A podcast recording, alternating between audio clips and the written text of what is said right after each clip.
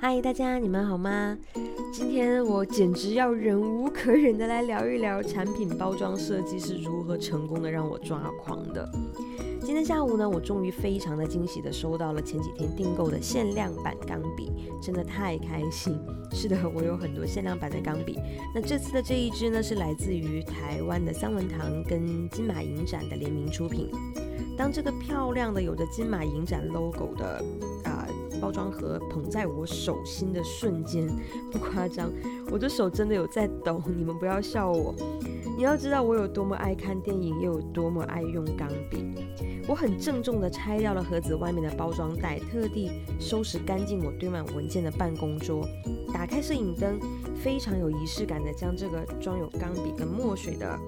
漂亮包装盒呢，就放在我眼前，开始用各种的角度为它来拍写真。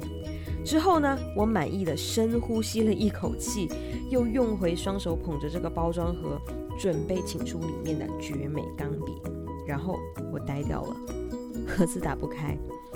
我小心翼翼地把它举过头顶，因为钢笔跟墨水都在里面，一定要很小心的开箱。可是我百分百的确定，再没有其他暗门可以让我打开这个盒子了。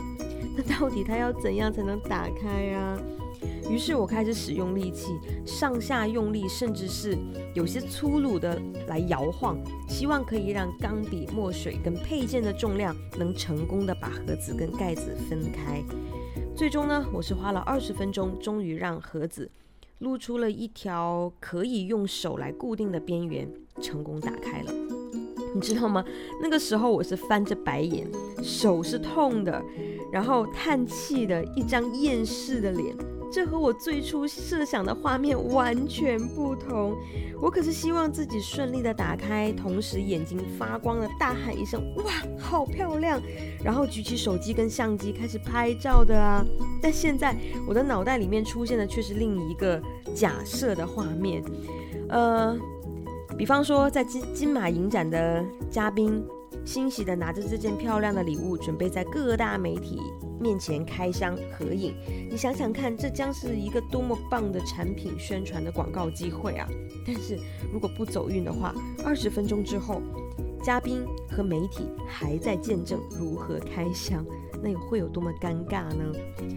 呃，但现场谁还会有这个耐心来去等待开箱呢？而离开会场之后，嘉宾如果不是钢笔的爱好者的话，还会花心思、花时间来打开吗？而媒体又会怎样去报道呢？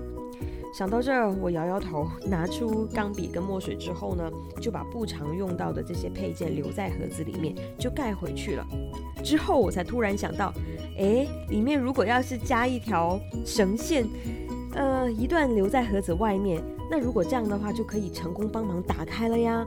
那我可以先去用呃纸胶带来测试一下，如果有成功，那可以就写信给三文堂，告诉他们这个办法，那也不错啊。